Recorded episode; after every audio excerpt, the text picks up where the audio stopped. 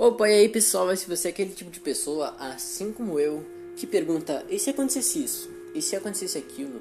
E se acontecesse tal ou tal coisa? E se isso acontecesse hoje? Se você gosta desse tipo de curiosidade, fica atento que na Toca da Raposa você vai achar isso e muito mais. Como por exemplo, e se houvesse um apocalipse zumbi hoje?